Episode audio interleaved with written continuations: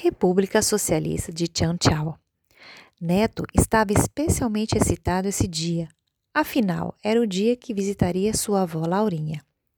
A visita somente era possível pois naquele dia o pelotão, como era chamado o antigo exército, estaria de guarda no caminho entre sua casa e a dela, garantindo assim a segurança no trajeto.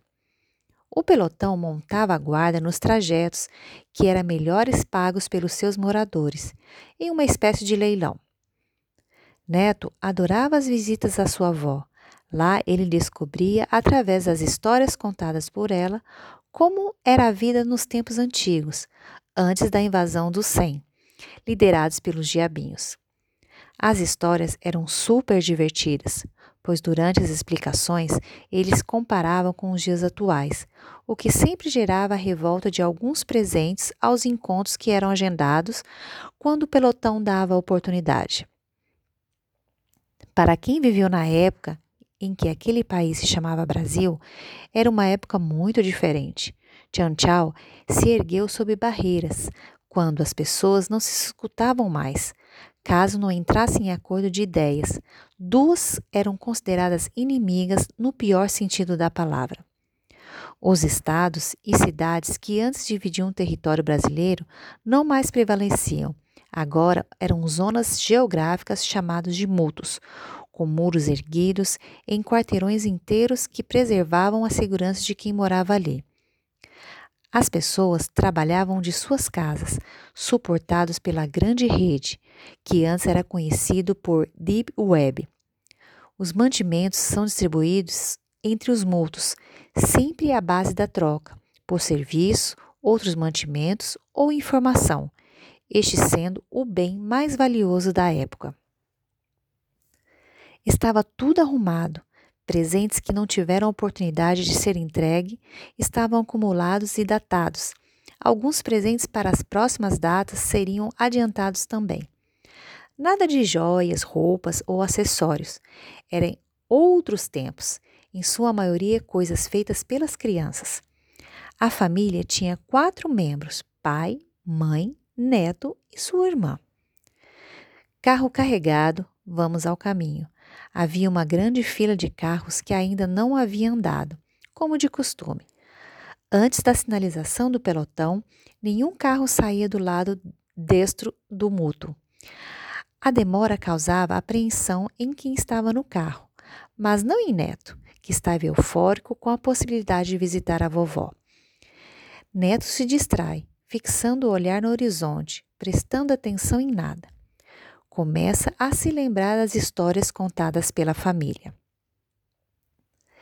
Ele gostava muito da história de um tempo sombrio, quando ainda era Brasil, uma época que o povo, assim como hoje, vivia em segurança e grande parte do que produzia lhes eram tomado pelos diabinhos através de uma máquina do mal chamada imposto. Essa riqueza, que deveria ser devolvida a eles, era usurpada em negociatas, esquemas e planos sórdidos. Seu líder se autodenominava alma honesta, mas no final somente queria enriquecer e viver como sultões dos países árabes. Foi quando seu bisavô, montado a cavalo, venceu a batalha mais sangrenta de todos os tempos, com um exército muito menor e recursos escassos. Essa batalha teve o nome de eleição. Após vencer a guerra e se tornar o dono do Brasil, começou um reinado muito bom para o povo. A roubalheira havia acabado, a riqueza era do povo de novo. Até que veio uma doença que enfraqueceu todo o mundo. As pessoas não mais podiam sair às ruas e se confinavam às suas casas. As riquezas deixaram de ser geradas. Os diabinhos aproveitaram a situação e voltaram a reerguer seus exércitos. Eles se concentravam em um lugar chamado de mídias sociais. Então, mais uma vez, a guerra recomeçou. Não era mais a guerra chamada eleição, agora era chamada de guerra digital, onde pessoas atrás de um computador trocavam acusações, se insultavam, inventavam notícias e situações. Já não sabia o que era verdade ou mentira, Existiam realidades diferentes para um fato. O Brasil estava dividido em dois lados que não se comunicavam, norte e sul, esquerda e direita. Assim começou a formação dos mútuos. O lado vermelho, por sorte ou habilidade, conseguiu informações importantes de pessoas que tinham um poder muito grande. Eram pessoas superiores. Assim, conseguiram uma vantagem grande nesse jogo. Também conseguiram se aliar às pessoas que dissertavam sobre um lado das verdades e enviavam as mensagens ao povo, conseguindo mais uma vantagem. Mas nada se comparou quando, por uma surpresa do destino, o dono do Brasil foi acometido da doença que se espalhava pelo mundo. Com a liderança do país enfraquecida, a Aliança Vermelha viu que era hora de atacar. Eram ataques pelas mídias sociais e também por um equipamento de guerra chamado televisão todos os dias. As pessoas superiores, com medo das informações dos diabinhos, também atacavam, com as coisas chamadas inquéritos e notícia-crime.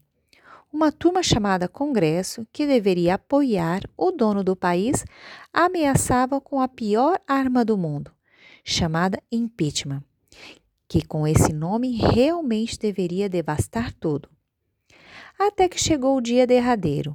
Um dos superiores, um carequinha, decidiu intervir na tal da guerra digital, retirando do campo de batalhas um, os mais vorazes gladiadores do lado direito. Festa de um lado, revolta de outro. Mais uma vez se esperou alguma reação da ajuda que deveria vir do tal congresso. Porém, silêncio absoluto. O dono do Brasil resolveu descer ao nível da batalha que até agora não tinha chegado, algo que era esperado dele antes mesmo de ganhar a Primeira Guerra, chamada eleição. Chamou dois de seus colegas do exército e foi até a casa dos superiores e simplesmente a fechou.